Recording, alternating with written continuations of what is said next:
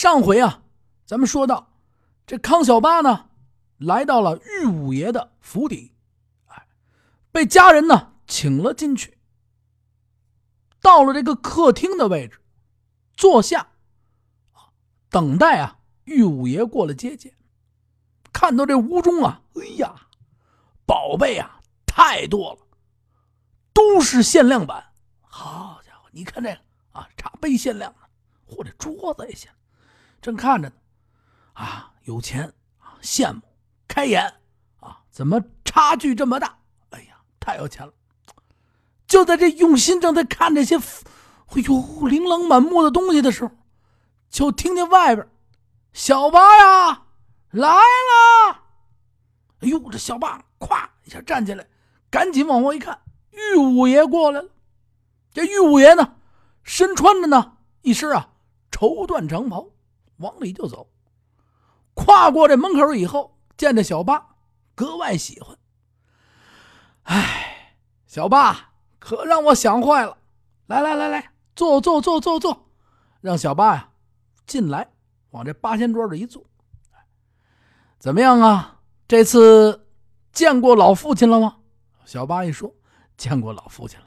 啊，一切可好？哎，回玉为，一切可好？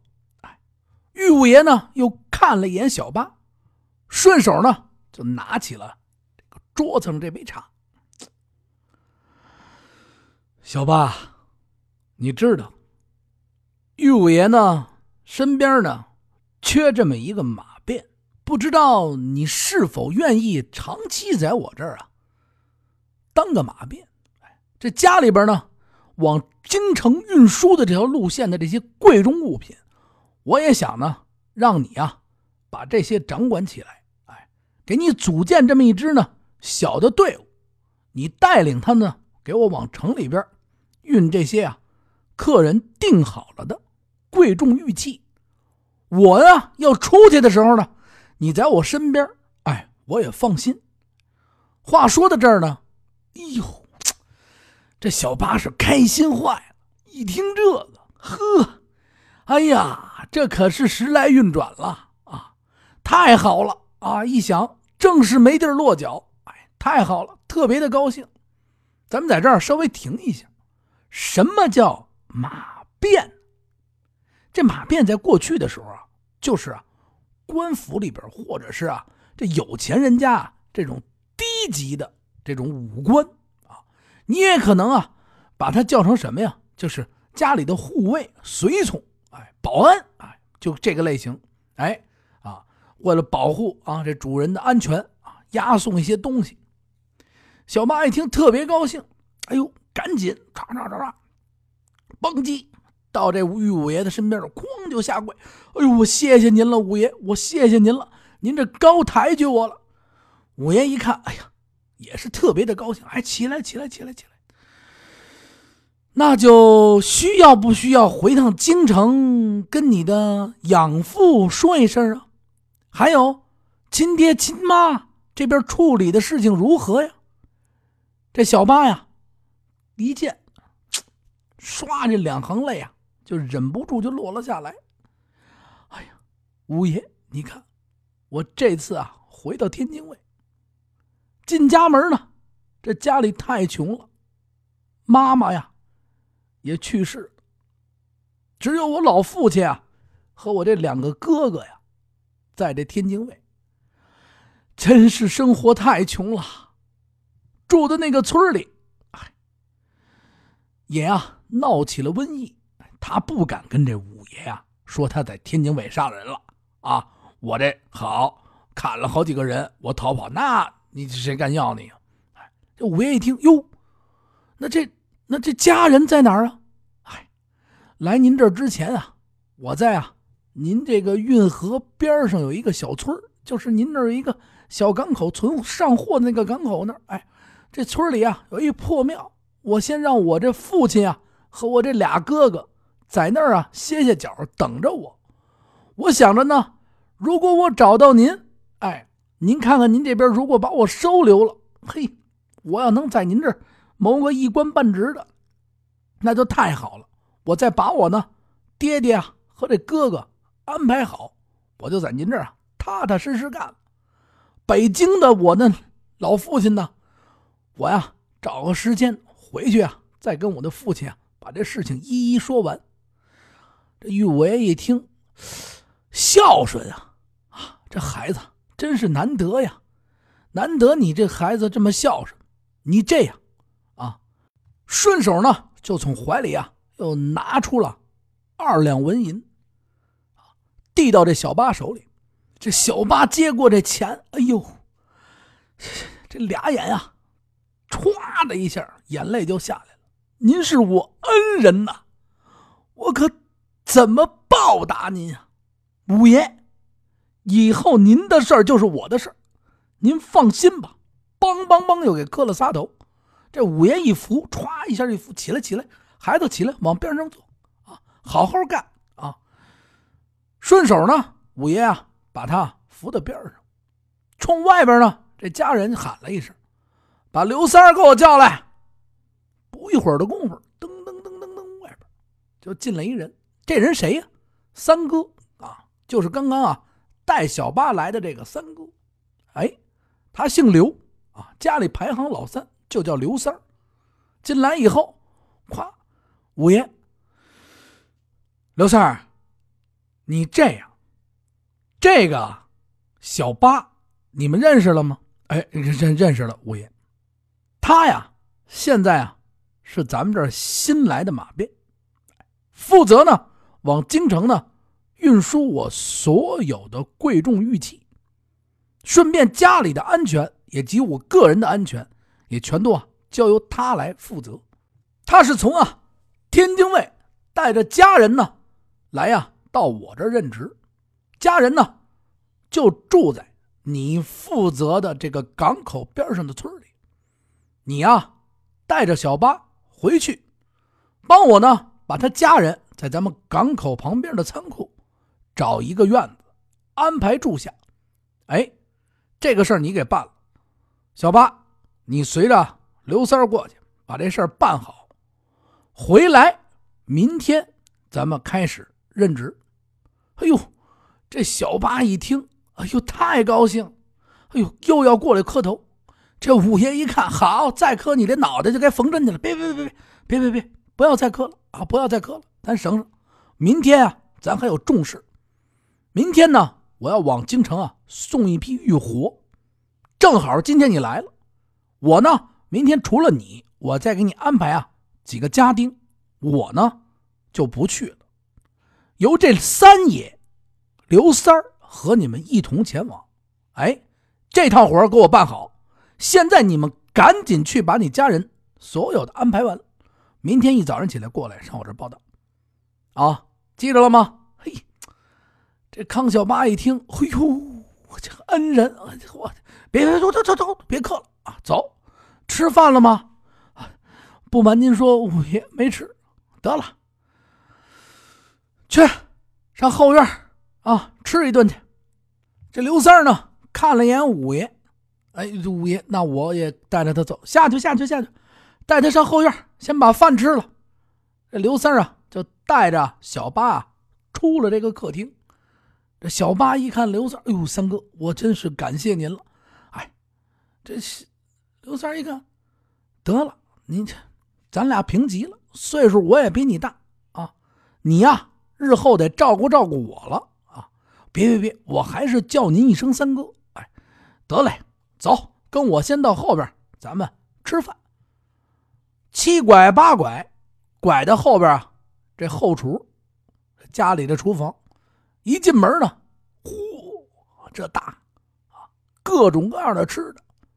但是，一看晚上这几点了啊，玉五爷都是啊，是不是点的外卖啊？鸽子飞过去啊，他这家里都不吃。实际上啊，不是说不爱吃家里的，不就爱吃那口吗？啊，就得是外边点，那多气派呀！外边点的多高兴啊，是不是？啊，地沟油什么的，那味儿香啊！这厨房的呢，见着刘三来了，这刘三一说，赶紧给安排点随便吃一口。吃一口呢，我就带着他赶紧去办事了。又把康小八介绍一遍，这是咱们以后的马位啊。负责咱们五爷的安全。哎，包括押送一顿，介绍一顿。哟，一看，哎呦，我们以后叫您啊，八爷啊。行了，行了，八爷。哎，哎呦呦，多照应，多照应。坐这儿呢，吃完这个饭，吃完以后呢，哎，随着这个刘三儿啊，就奔这码头这边走来。这一路上呢，这刘三儿啊，就给这个小八呀讲了好多啊，五爷平时喜欢什么，哎，好什么，哎，这家里啊，通县哪块有咱们的买卖，一块啊都介绍的差不多了。哎，走着走着呢，就快走到这码头这儿了。快走这码头这儿以后呢，这小八想起来了。家里还有这么一女的呢，我要把这三爷带回去，我怎么说这事儿啊？你这三哥，您您您看这么着，我呀自个儿去把我爹他们接过来得了。一会儿呢，咱们这儿会面，我也不妨啊，劳您驾，您这跟我走一趟了。您呀，在这等我一会儿，一会儿我就来。这三哥也看了眼。行行行，小八，你你有有什么东西要拿了吗？拿得了吗？我这给派俩人过去。不用不用不用不用不用啊，不用啊。一会儿啊，你接完人上我这儿来啊，小八，咱们呢在河对岸，哎，你看了吗？河对岸，哎，那边那一片房子是咱们的工人住的，边上呢正好啊有一个小仓库，是一个小院先把呀你的父亲哥哥安排到那儿。哥哥呢？两个哥哥，我给你们安排啊，每天在我这个港口这儿啊，啊，负责啊上卸货，也挣点啊散碎银两。老爷子家待着歇着吧。哎呦，这八爷一听，嚯，这这太感谢您了。哎呦，这这恩人恩人，哎呀，其实啊，全是五爷给安排的。谢过以后，赶紧小八哒哒哒哒哒哒哒，一路小跑就奔着这破庙跑来。踏踏踏踏踏。一推门，到了这破庙门口那房子这儿，就进了屋。一看呢，老爷子俩哥哥，还有这女的呀，都在这个破房子里边，就是没有床，这地面那几块破土上面一坐。赶紧呢，把事情交代了一下啊，怎么怎么怎么怎么的。哎呦，家里人都高兴。小八这时候呢，回头看了一眼这角落里的小姑娘，这小姑娘的眼睛啊，刷刷刷往下掉着眼泪。看着小八，老爷，得了，我也不劳累您了，我也走吧。小八一看他呢，别别别别，姑娘，你呀听我的，你先别走，你呀跟我一同，先到呢这个住所处，我呢一会儿先上趟你们家，哎，看一下什么情况啊。等我回来，如果能把你老爸带回来，哎，你们一块儿先不成啊，先凑合住在我。如果有什么问题，哎，你还先别回去了，先在我这待着。我呢，明天呀要帮五爷啊到京城送趟货，等我回来再帮你啊想这些个办法。姑娘一听。扑通一下就给跪这了，哎呦，恩人呐！邦基就一个头，谢过恩人，谢过恩人。哎，这小八赶紧给扶起来，收拾收拾东西，没什么东西，哎，有什么可收拾的？总不能把这土给打包了吧？哎，这一家子人带着姑娘呢，就奔刘三这儿赶来。到了港口，八爷往屋子里边一叫：“三哥，我来了。”这三哥呢，掀开这门帘一推门。就出来了，一瞅，嚯，擦丫子就要往回跑，怎么回事啊？这姑娘这脸上，您可忘了吗？血了呼啦呀，啊，各种泥，各种煤，各种土啊，要了亲命了！啪，哎呀，这这小八一把就蹬住三哥，三哥，三哥，没事啊，没有瘟疫，没有瘟疫，没事没事，不是妖怪。三哥说：“你这这这个这这什么？”什么东西？这这这个，哎，三哥，哎，等啊，安顿好以后，我再给你道来。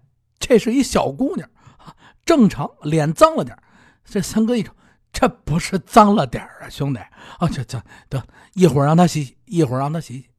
这个三哥呀，带着这一家子人小八这一家带着姑娘，啊，就来到了河对岸的住处。这个院啊，是一个两进的院。前边这个进一进院子呢，堆满了所有港口上的散货，包括玉石的整料，哎，还包括一些呢，他们住在附近吃饭的这干活的工人的粮食。走进啊，投了这个院子以后啊，三哥呀，跟小八说：“咱们往后走，前面院子住不了人了。”顺着这个围廊啊，就走到了后院。这后院里边呢，一共啊三间半房，哎，东西房。一间啊，北房，哎，坐南朝北的正房，哎，还有一个小半间房，小二房在边上，搁一些啊日用的杂货。收拾了一下啊，东房跟西房，这还不是还有一个女眷的吗？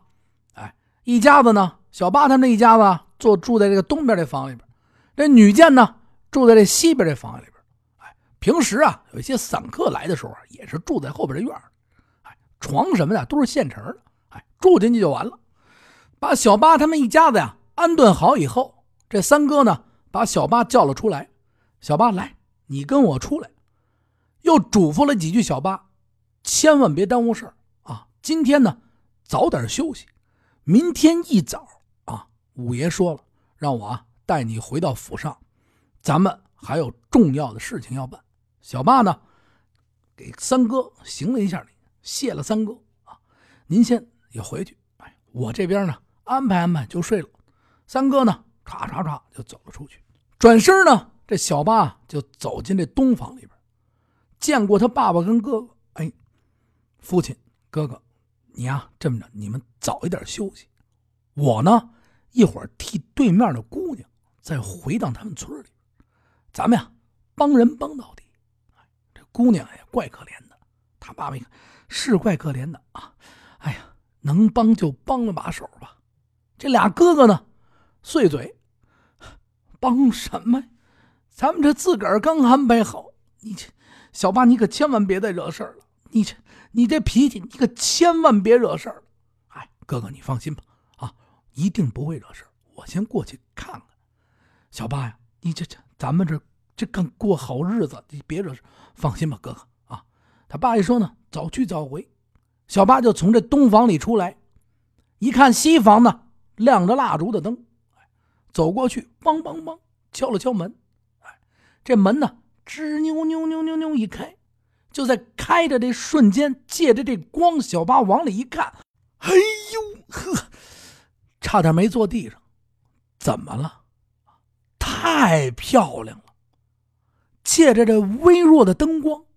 打到这姑娘的脸上，这姑娘呢，回到这个西房以后啊，把这个脸啊洗得干干净净，这血跟泥啊也没有了。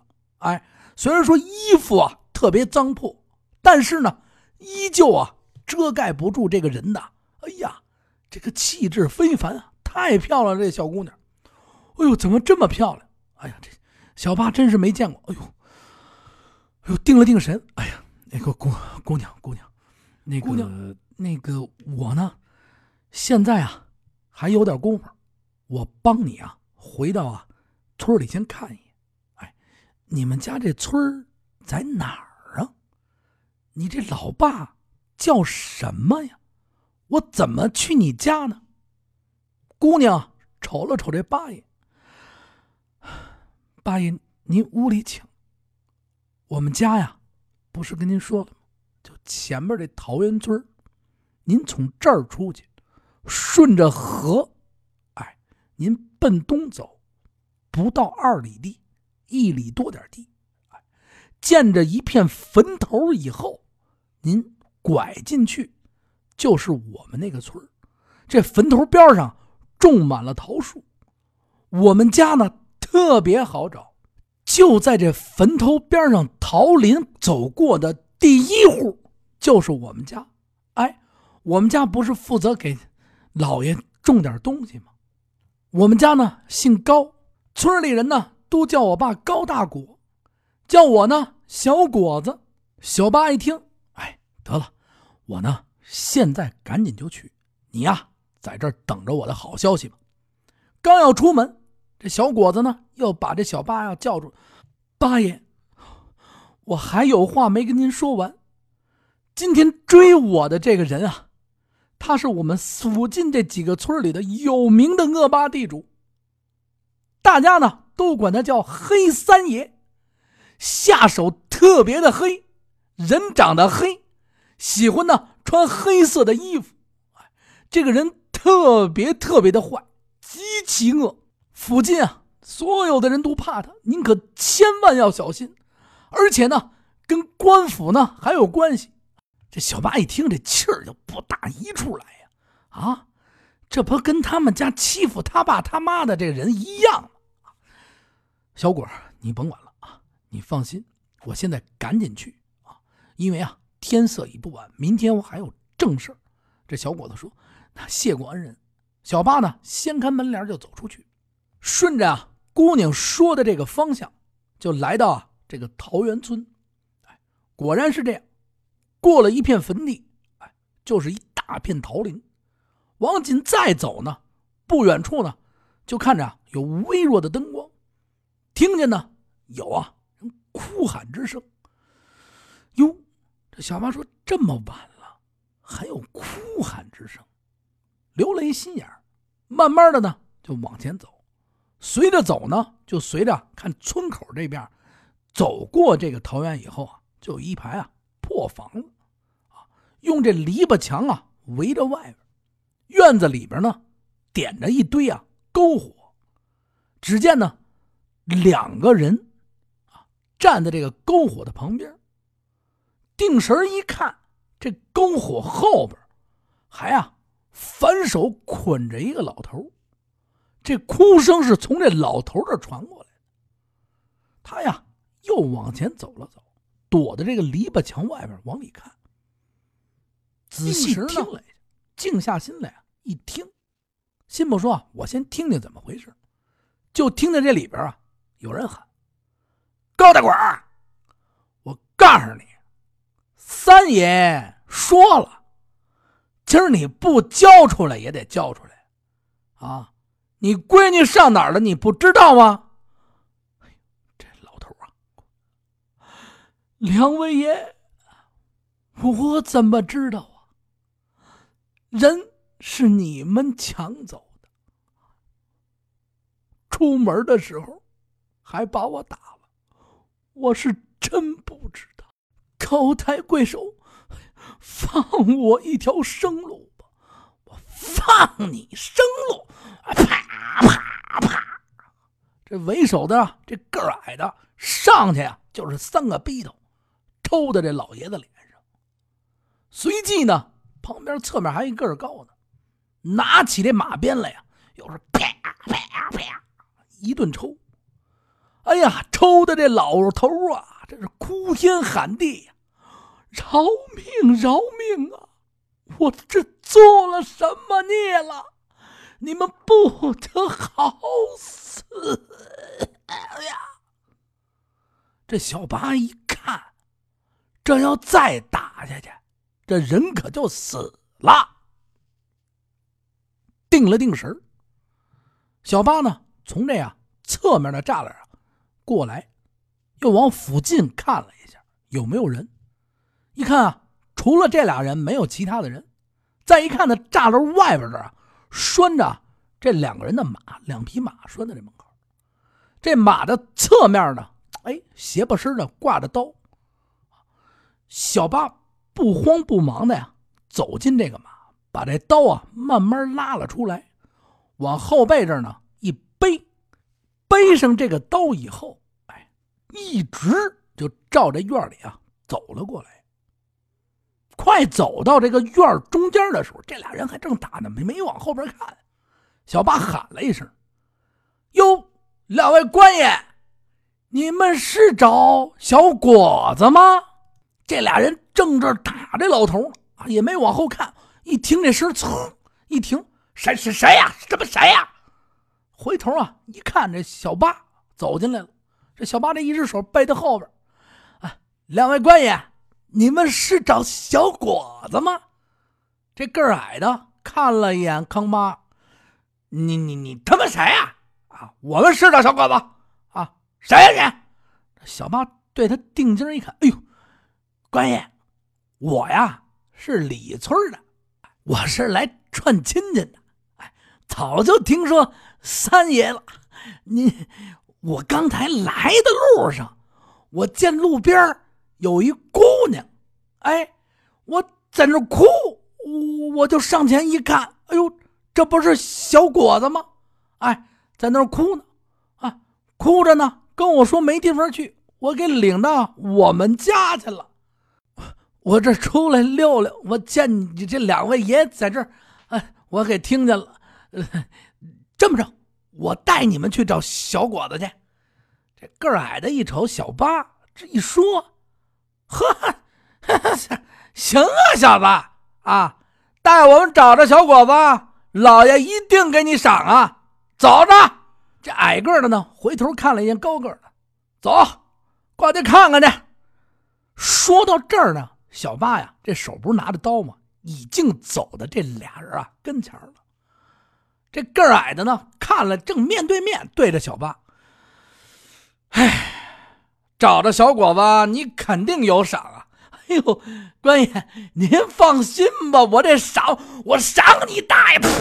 我这一刀就劈到这个矮的面门上了，呜，这脸呀就滋出来血了，这脑袋啪两半后边这站着这个高的还没看清怎么回事呢，小八把这刀噗一收，扑叽一刀照这心窝子一刀就扎了进去。我让你狠！紧跟着过去，噗噗噗又补了三刀。补完三刀，连看都没看，把这刀往身上一扔，看了一下呢，老爷子给这老爷子一松绑，老爷子这晕的晕乎，突然进来一人，杀了俩人，我操，这喘气都喘不过来了，哪人见过这个？哎呀，说不出话。小八跟老爷子说：“老爷子，你别害怕啊，千万别怕，你闺女啊，我给救了，怎么怎么怎么回事？”老爷子看了看小八，官人呐，你可闯了大祸了！我这可怎么交代？喂！就在这个时候，就听见外面远处啊有马声，咔啦咔啦咔啦咔啦咔啦！哎，听了呢，有人喊：“强子，强子，问出来没有啊？”咱们啊，这回呢就说到这儿。感谢朋友们呢对《康小八》这部有声小说的关注，然后我也特别特别的谢谢大家呢，呃，耐心的等待，因为春节的时候休息了一两天。然后同样呢，也希望大家呢持续关注我们的《话说北京》节目，然后呢，我们会陆续做出更好、更棒的节目。谢谢大家。呃，如果您愿意的话，可以关注我们的公众账号，哎，听北京，搜索听北京。私人的微信呢，八六八六四幺八，你也可以关注。谢谢大家，再见。